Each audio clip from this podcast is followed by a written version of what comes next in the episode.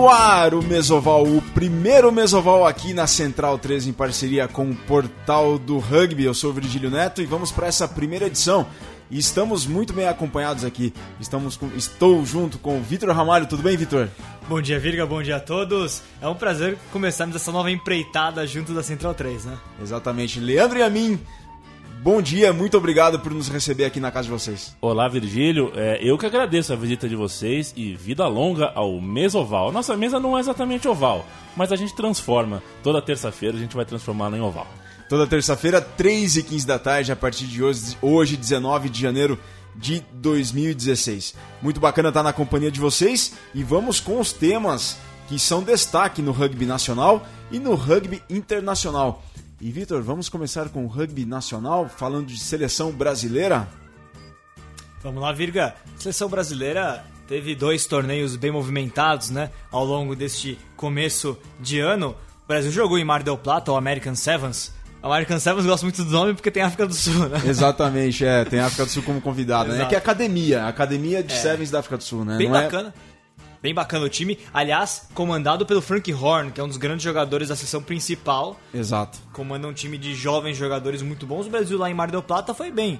É, teve uma campanha interessante, venceu a equipe de desenvolvimento do Canadá, né, por 22 a, a 5. Foi um, é, na primeira fase o Brasil havia perdido para a Argentina, para os Estados Unidos e para o Chile. O jogo contra o Chile foi um pouquinho mais preocupante, a 33 a 7. Mas nas quartas conseguiu a vitória. É, nas quartas perdeu para a África do Sul, mas ganhou na semifinal bronze da equipe de desenvolvimento do Canadá. E aí veio o grande resultado, né, Virga? A final bronze, decisão do quinto lugar, o Brasil venceu a maior vitória da história do Brasil sobre a seleção do Uruguai 28 a 5. 28 a 5, o Uruguai que foi com a equipe principal de Sevens. E até ontem estava lendo os tweets lá do Inácio Chans, do André Zairaldi, eles que têm um programa na rádio El, El Observador 810 lá de Montevideo, que eles considerando a, as duas campanhas do Uruguai, tanto em Mar del Plata quanto em Vinha del Mar, como um grande fracasso, né? E eles procurando saber quais foram os motivos para esse fracasso da seleção uruguaia nesses dois torneios. Mas que estonteante vitória do Brasil 28 a 5, hein? Sensacional. E o Brasil, ah, quem fez os trás, vamos, vamos colocar. Alemão,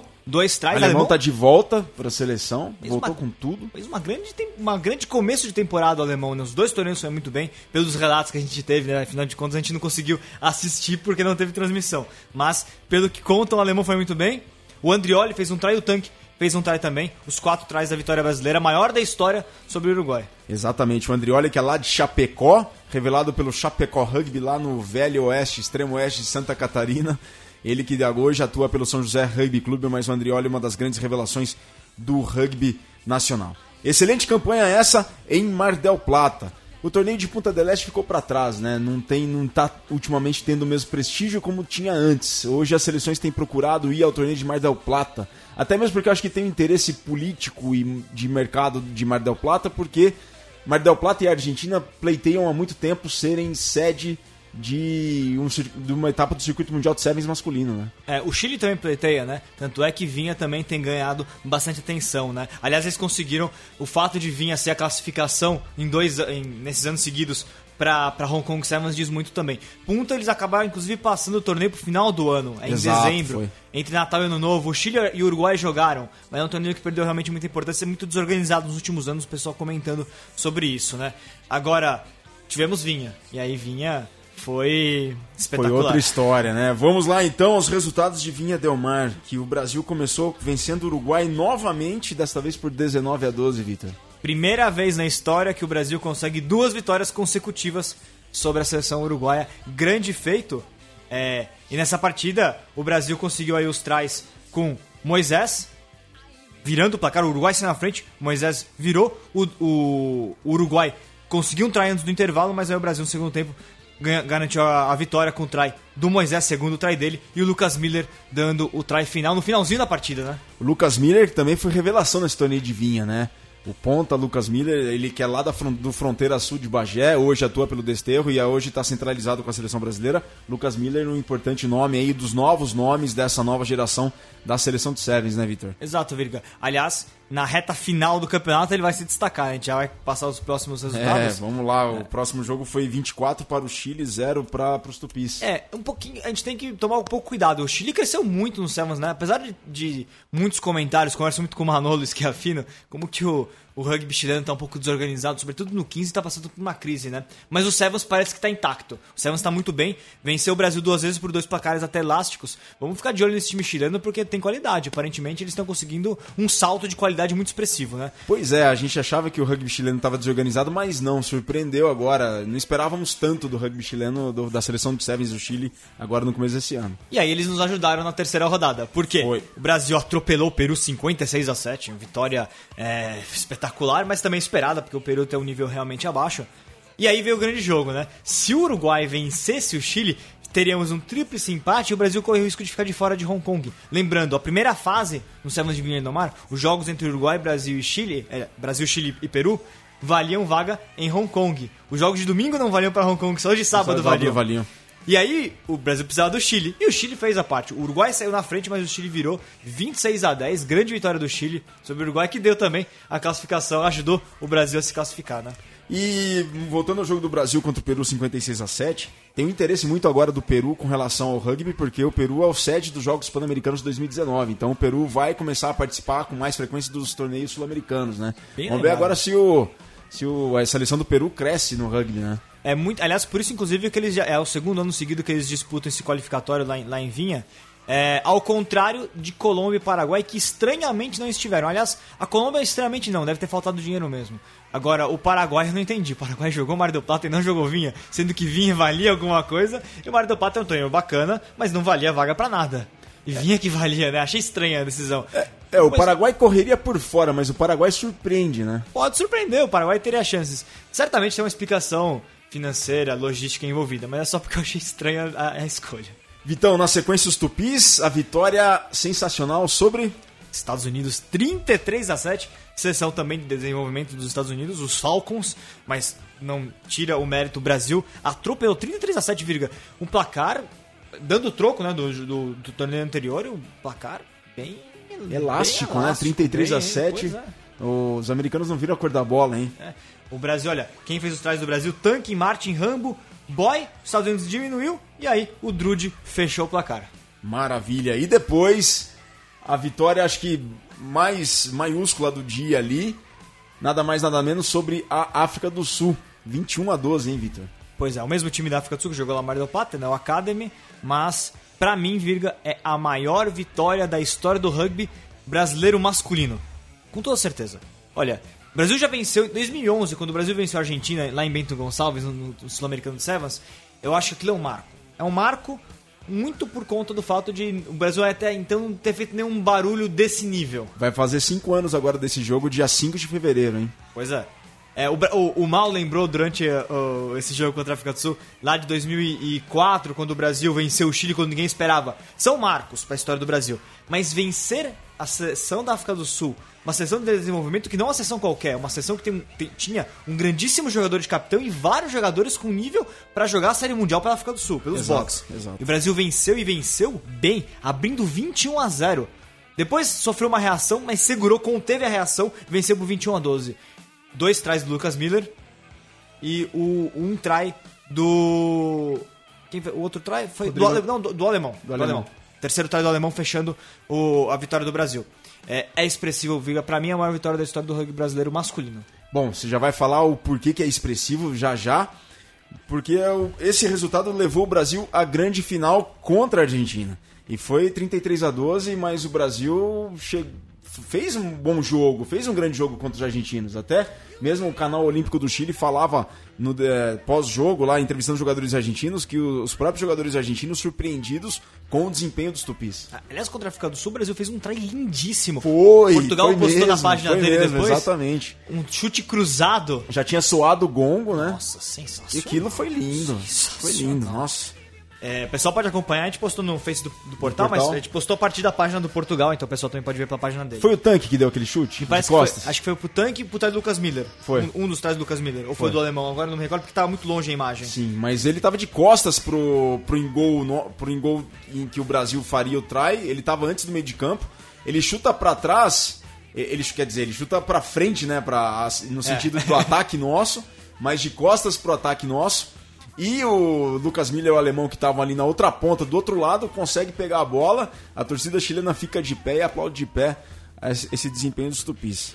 Foi 19, é, foi 30, 33 é, a 12. Mas o jogo chegou a ficar 19 a 12 para a Argentina, o Brasil a um try da, de empatar, né? Foi bem no é, as tries no, segundo, no primeiro tempo ainda é, do tanque, é, um, um try do tanque, é, foram dois, não, foram dois tries do tanque, parece, né?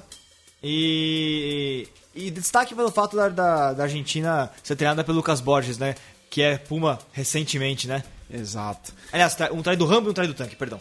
Bom, vamos agora com a pílula deste primeiro bloco para encerrar esse primeiro bloco. Bom, Viga, pílula do primeiro bloco é não, não podia deixar de ser, né? Falar um pouquinho sobre o Seven de Vinha Del Mar. Né? O Brasil é, conseguiu um, um, grande desempenho lá, mas não é a primeira vez. O Brasil já, já jogou algumas vezes o Seven de Vinha Del Mar. Queria destacar, é, 2004, primeiro torneio que o Brasil é, se, fez um barulho ali, foi aquele que o Mal falou. Era eliminatórios para a Copa do Mundo de Seven de 2001 e o Brasil ganhou do Chile, uma vitória por 26 a 15 naquele, naquele torneio que o Brasil ainda venceu. A Colômbia acabou sendo derrotado duas vezes pelo, pelo Uruguai e foi eliminado. Mas o Brasil conseguiu uma vitória que ninguém esperava, a primeira contra os chilenos. E Vitor Ramalho, que dia que foi essa vitória contra o Chile aí? Contra o Chile, 25 de janeiro de 2004. Ah, então o tema para a pílula histórica do próximo Mesoval é essa vitória do Brasil 25 de janeiro de 2004 sobre o Chile em plena casa chilena. A gente vai para um rápido intervalo, logo mais tem o segundo bloco, a gente fazendo uma análise sobre os torneios de Vinha Del Mar e Mar del Plata, falando sobre seis nações das Américas, que é a America's Rugby Championship, falando sobre seis nações da Europa, torneios europeus. Vamos fazer uma reflexão aqui, tudo isso dentro do Mesoval, que é a cultura de rugby aqui na Central 3, sempre rugby.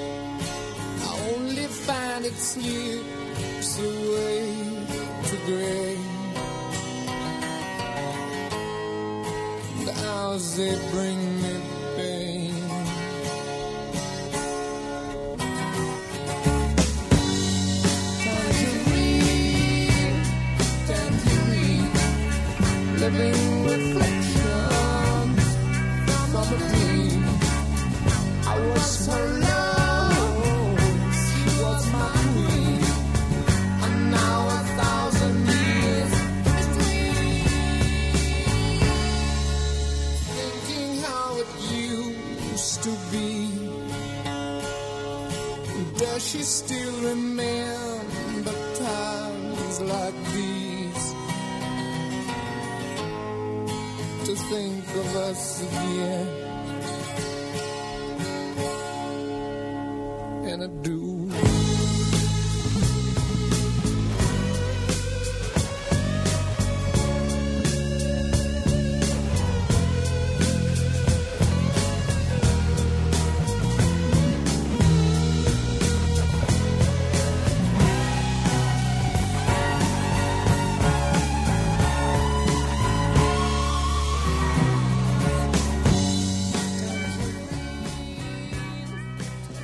Mesoval, segundo bloco, eu, Virgílio Neto, junto com Vitor Ramalho e Leandro e a mim. Eu Vitor, mesmo. Tudo bem, meu? É, tudo certo. Vamos falar agora um pouquinho. Leandro, eu quero saber a sua opinião. Como é que você vê, você que tem acompanhado o rugby recentemente, não é do rugby, mas está acompanhando porque tem, tem acompanhado esse, esse, crescimento e tal, e agora tá com a Mesoval vai, vai participar muito mais e está muito mais por dentro. Como é que você vê esse resultado, Leandro, do Brasil, um vice-campeonato lá em Vinha Del Mar, classificação para Hong Kong? Foi o, Vitor falava aqui antes do programa, o maior resultado da história da seleção de Sevens. Como é que você vê tudo isso aí? É, eu acho que esse é o tipo de coisa que é, é em muitos esportes por aí, é, é, depois que o crescimento é consolidado, parece que o primeiro, a primeira conquista não é tão mais valorizada. Talvez porque relativamente ela não é tão grande, porque aqui no, no Brasil, acho que no mundo, né, a gente tem essa coisa de olhar o, o, papel frio, né? Ficou em primeiro, ficou em segundo, ficou em terceiro. Agora, o primeiro a ser segundo, né, o, o primeiro time, a primeira geração que consegue é, dar um salto de qualidade muito grande, é, é, realmente merece um lugar é, cativo na história, um lugar é, reservadinho para ele, que eu acho que é o caso dessa geração. Né? É uma geração que está conseguindo uma coisa que ninguém nunca antes conseguiu. Depois deles, vai ser mais fácil ser vice novamente, ser vice nas competições é, é, similares e, e, efetivamente depois dar um passo à frente, conseguir ser o campeão. Mas enfim, tá na disputa, tá nas finais, tá nas decisões. Então eu acho que é, esse time, essa geração, esse momento do rugby tem que ser é, preservado agora para que lá na frente, na hora de olhar para trás, é, eles estejam preservados com o lugar que eles merecem na, na, biografia do rugby brasileiro. Exatamente. O Leandro falou um negócio, Vitor, muito interessante. Vai ser mais fácil para as próximas gerações chegarem nesse nível depois, chegarem ao vice-campeonato depois. E um dos fatores que eu acho que são, é, que é um fator, um fator que eu acho que é fundamental, ou um dos mais importantes para a seleção que conquistou o vice-campeonato, é a presença do Daniel Greg na comissão técnica, porque o Daniel Greg já viveu tudo isso aí, o Daniel Greg já deve ter uns 20, 30, 40 vinhas Del Mar nas costas, e a gente tem um depoimento dele que ele fala alguns motivos que levaram ao êxito da seleção brasileira com esse vice-campeonato lá em Vinha Del Mar. Tem esse áudio aí, Leandro? Vamos que vamos. Fala, Viega, beleza? É.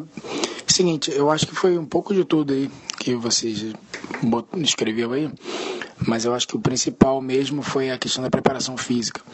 É, os jogadores treinaram muito esse último ano e deu para ver, principalmente contra a África do Sul, que tinham três jogadores que jogam circuito no circuito mundial de Seven e mais alguns uns quatro ou cinco que são da academia lá de, da África do Sul. E os jogadores brasileiros conseguiram bater de frente em relação a isso, a parte física. Tanto que a gente conseguiu fazer o placar de 21 a 0 e conseguimos segurar eles com, um tacle, correr, levantando, tacleando de novo e sem deixar eles virarem o jogo.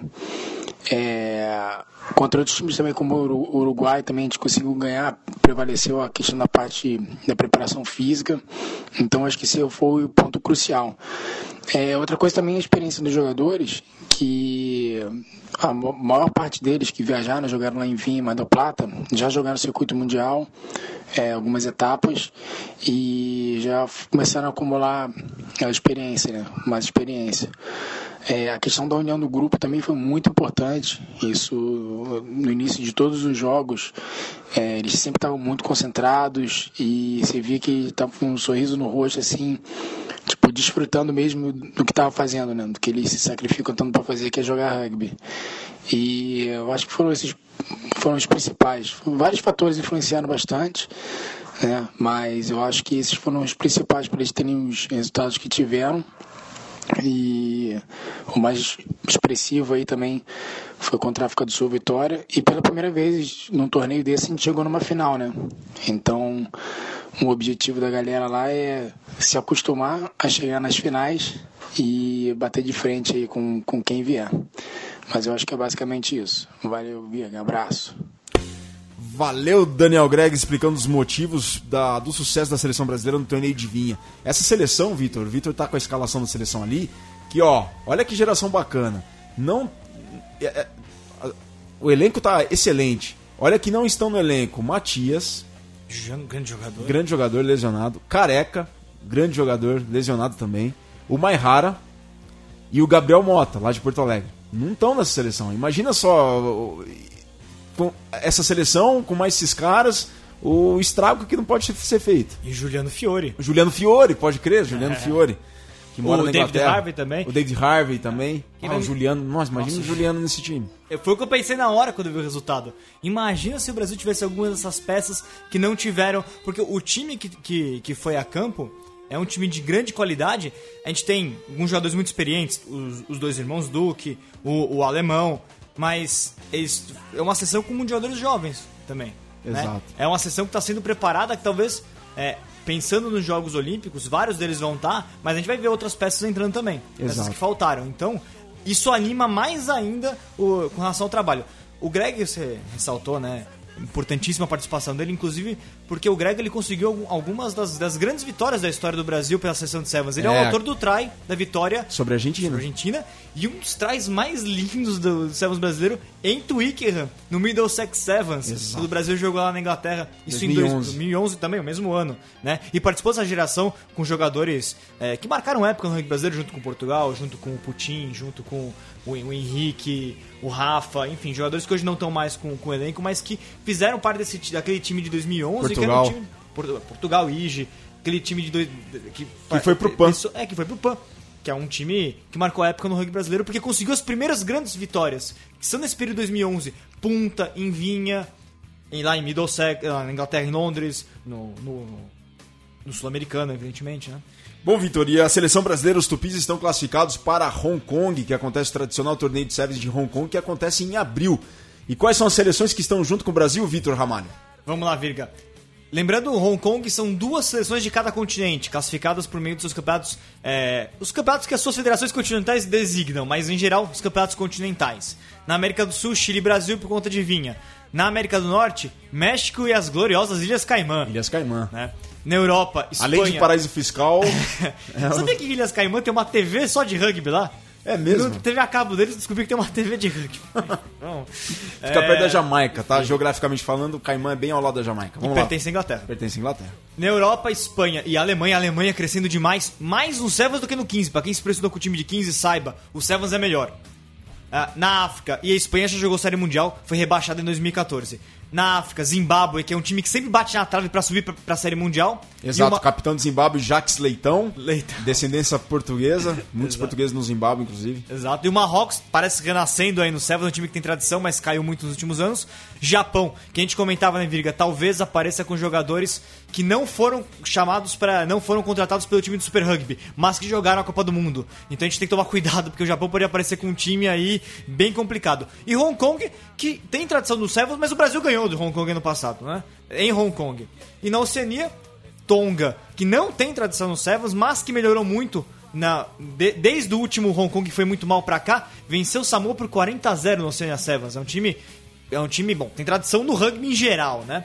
E a Papua Nova Guiné, né, Além de ser o país com mais idiomas no planeta, mais de 700, Papua Nova Guiné tem uma tradição muito grande no rugby, né? Por incrível que pareça. No rugby league. League, né? É, né? no league. Mas no Sevens eles cresceram muito. O último Hong Kong, eles foram a grande sensação do torneio. Foi. É um time rápido. Tem um, um traquejo fijiano, olha, que lembra os fijianos ali.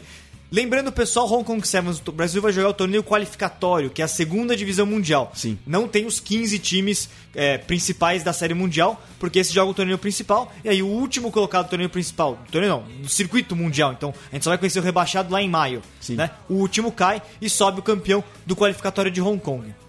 Vamos mudar a chave agora, vamos de Sevens para 15 e falar das Americas Rugby Championship, os seis nações das Américas popularmente conhecidos. Saiu a tabela de jogos do Brasil, que estreia no dia 6 de fevereiro, um sábado, contra o Chile, lá em Vinha Del Mar. E provavelmente vai ser no estádio Salsalito, em Vinha Del Mar. E o árbitro dessa partida é Joaquim Montes, do Uruguai. O Brasil joga em casa, estreia no dia 12 de fevereiro, na sexta-feira, contra o Uruguai, contra os Teros, na Arena Barueri. Arbitragem de Damian Schneider, da Argentina. 8 da noite numa sexta-feira na Arena Barueri. Leandro e a mim, você já pegou trânsito de sexta-feira lá pra Arena? Olha, tem que ter, tem que ter realmente disposição. Aquele cara que é, tá na dúvida se vai, não vai. Né? Aquele cara que tá curioso, mas não tem certeza se vai, tem alguma outra coisa mais legal para fazer pertinho de casa, não vai. Então, é, por esse ponto de vista, chega a ser um anticlímax, chega a ser desestimulante para um, uma fatia importante do público, né? Aquele público que é, é, não tem ainda total certeza se vai ou não no jogo. Acho o Barueri é jogo duríssimo de chegar.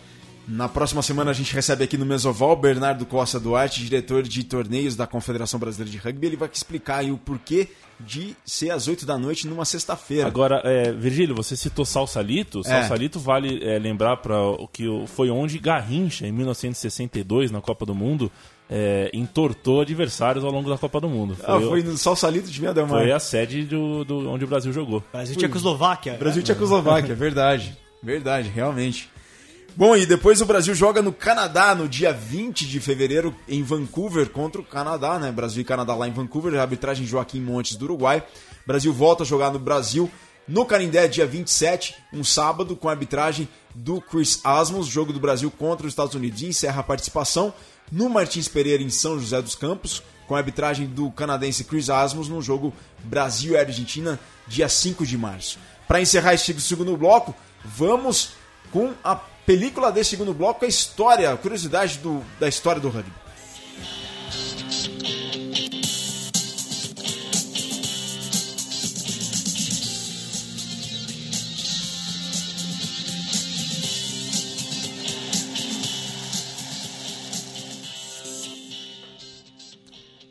Bom, vamos lá, pessoal. A pílula do segundo bloco é sobre o saudoso Bill McLaren, escocês, narrador da BBC, completa, falecido no dia 19 de janeiro de 2010. Aos 86 anos, ele é considerado a voz do rugby, o maior maior o narrador mais icônico da história do, do rugby mundial. Certamente você que está nos ouvindo já ouviu aí alguma narração do Bill McLaren aí pelo YouTube, procurando história do rugby, porque é muito marcante. E ele é o único não jogador que é, foi induzido para. que é, é nomeado para o Hall da Fama do, da Federação Internacional do World Rugby. E curioso lembrar também, Vitor, realmente, é, bela lembrança essa sua, ele só começou a narrar rugby porque ele foi diagnosticado com tuberculose e no hospital em que ele ficou internado, ele narrava jogos de ping-pong para animar os demais pacientes. E quando ele foi tratado, tal, já foi sarou da tuberculose, ele voltou para o rugby, mas narrando os jogos. E a gente tem um áudio aqui em homenagem, uma homenagem da Guinness, da cerveja Guinness, para o Bill McLaren. A gente escuta esse áudio agora, logo vai para o intervalo e na sequência tem o terceiro bloco aqui do Mesoval, que é cultura de rugby na Central 3, sempre rugby com o portal do rugby. To be told you have tuberculosis. You'll never play rugby again, on the eve of playing for your country, would break most people. But not Bill McLaren. He started commentating on the hospital ping pong to make the others smile, he said. And in doing so, found a way back to the game he loved. Got in way Buffalo, isn't he? And you can see easily who was at the head of the foot queue.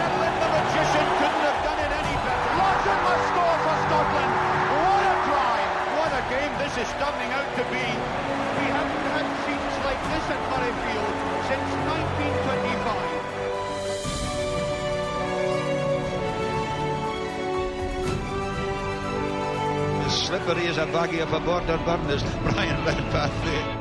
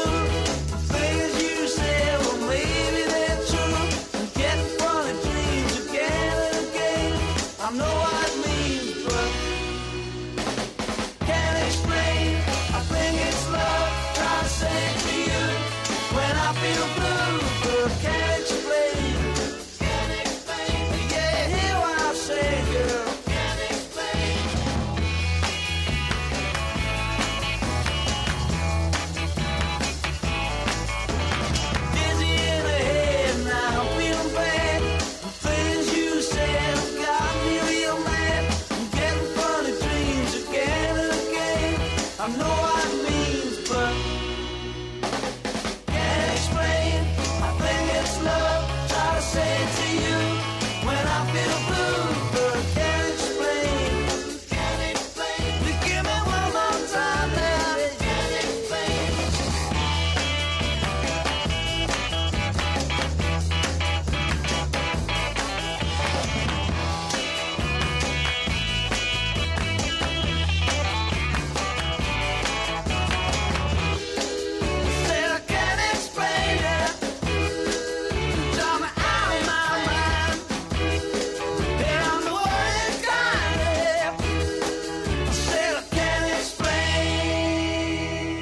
volta com o terceiro bloco do Mesoval, este primeiro Mesoval aqui na Central 3 com o Portal do Rugby. Eu, Virgílio Neto, Vitor Ramalho e Leandro e a mim, trazendo as últimas da bola oval do rugby. Até vocês, muito obrigado pela audiência, pela participação aqui e por estarem conosco no terceiro bloco. Vitor Ramalho, você tem algumas considerações a serem feitas sobre esse calendário da America's Rugby Championship, a ausência do Pacaembu, enfim. Isso. É, só comentando a questão do Barueri, né? De fato, a gente vai ter o problema do horário, do trânsito, etc. para Barueri, mas primeiro, eu queria primeiro convidar o pessoal que tá ouvindo a, a fazer o mais esforço possível para ir sobretudo porque é o jogo histórico, é o primeiro jogo em casa na história do, do Campeonato das Américas do Brasil. Então isso é muito bacana, o pessoal acaba tem, é, é, importante comparecer.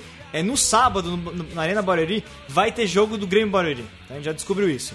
É, o Pacaembu não vai poder ser usado porque o São Paulo vai usar por conta da reforma do, do Morumbi. Então certamente vai, teve um problema aí de, de disponibilidade, né? É, o rugby Infelizmente a gente não tem um estádio ainda, né? Então... É, exatamente. Mas, bom, isso não é pretexto. Vamos lá fazer um esforço e comparecer às 8 da noite na sexta-feira, lá na Arena Barueri, para o jogaço Tupis contra Teros. Seleção uruguaia que acho que vem com a força máxima, a seleção que foi pra Copa, né? É, na, no Campeonato das Américas é o time com força máxima sim. O Uruguai falou que o time do Sul-Americano vai ser o time B. Vai ser o Charruas 15, né? Mas das Américas, do Campeonato das Américas, time A. Bom, rugby movimentado lá no sul do país, né, Vitor? A gente tem uma movimentação bacana lá na Serra Gaúcha, né?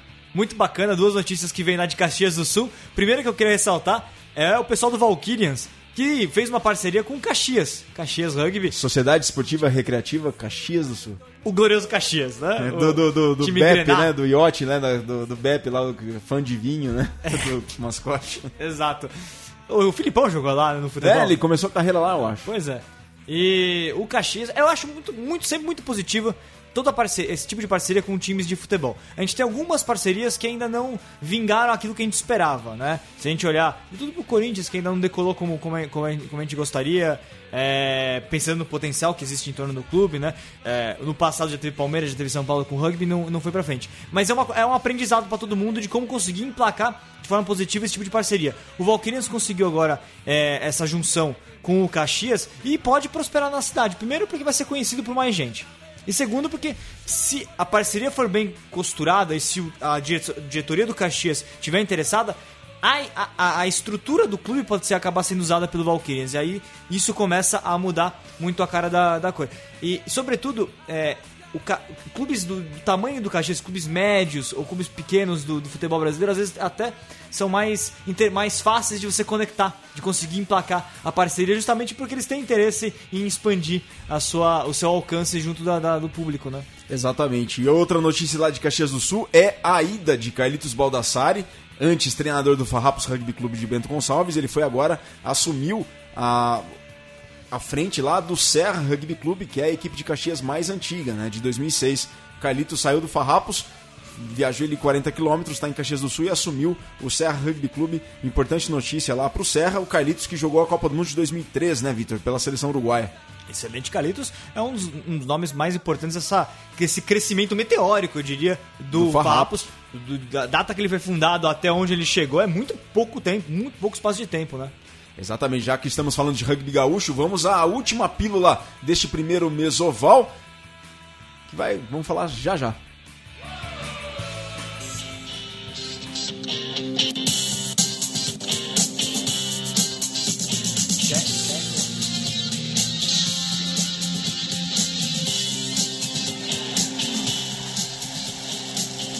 Terceira e última pílula deste mesoval, do primeiro mesoval aqui na Central 3 com o Portal do Rugby, é uma curiosidade sobre o clube, seria, vai ser o clube da semana, mas dessa vez não é clube, sim a gente vai falar da federação. E a federação que vamos falar é a Federação Gaúcha, que completou anteontem, dia 17 de janeiro, sete anos de existência. Federação Gaúcha fundada em 17 de janeiro de 2009 conta com 16 clubes filiados, mais vários núcleos espalhados por todo o estado do Rio Grande do Sul, uma federação que é exemplo para o rugby nacional, de gestão, de organização, vários torneios, são nove torneios ao todo que a Federação Gaúcha promove ao longo de toda uma temporada. Então, os nossos parabéns aqui a todo o rugby gaúcho, através da Federação Gaúcha, formada em 17 de janeiro de 2009. E o primeiro clube do Rio Grande do Sul esse ano faz 15 anos, que é o Charrua fundado em 2 de junho de 2001. Portanto, os parabéns aí a todo o rugby gaúcho.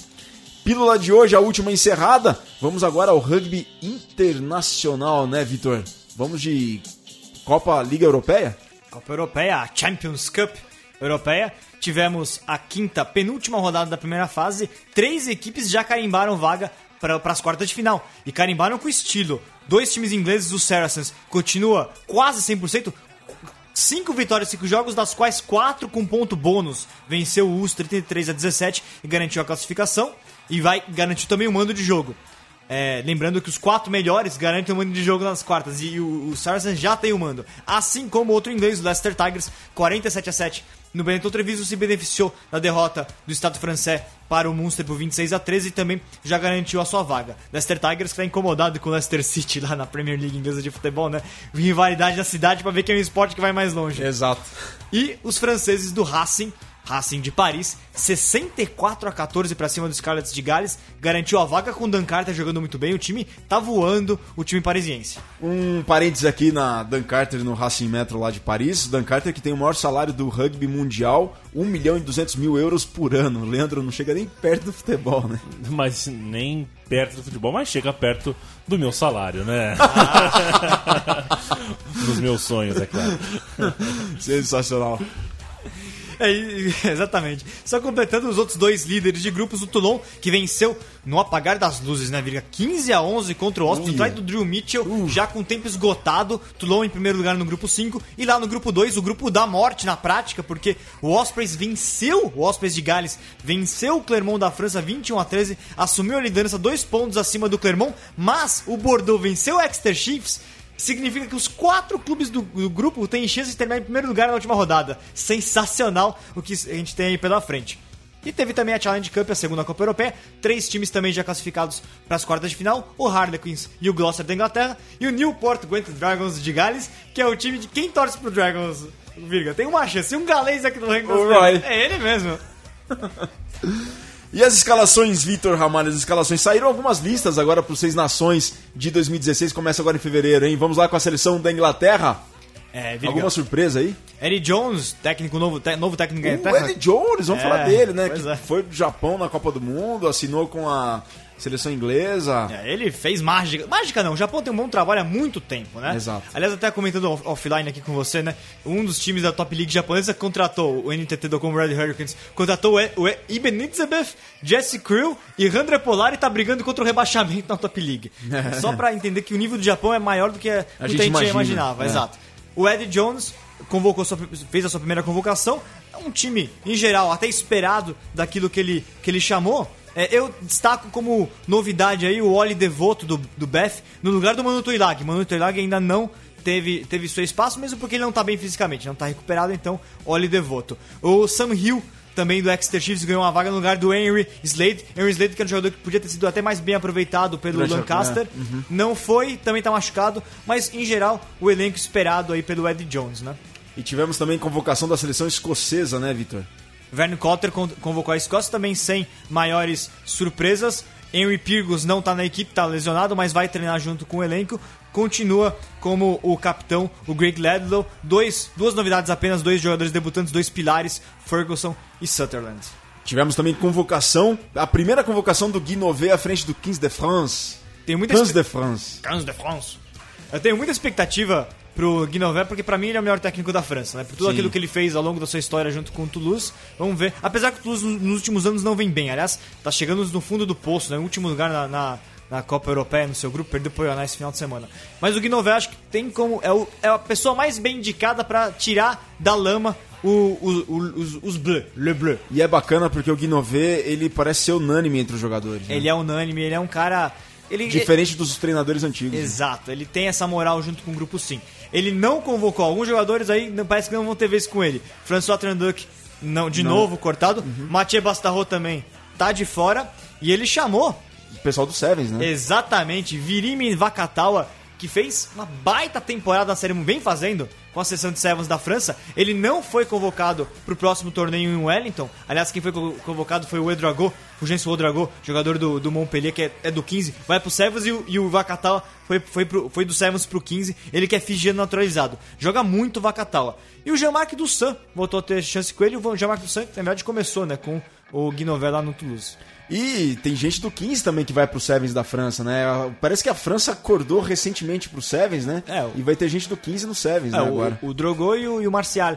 Nunca foi pra sessão de, de 15, mas é um bom jogador lá do, do Castro, né? Foi convocado. Vamos ver. A sessão de Sevens da França não tem, não tem essa tradição, mas a qualidade do rugby francês é inegável para ter uma sessão nível campeão olímpica, né? É, e Paris Passa. agora com sede de etapa do circuito mundial, pois vai, é. tem tudo para crescer. Pois é.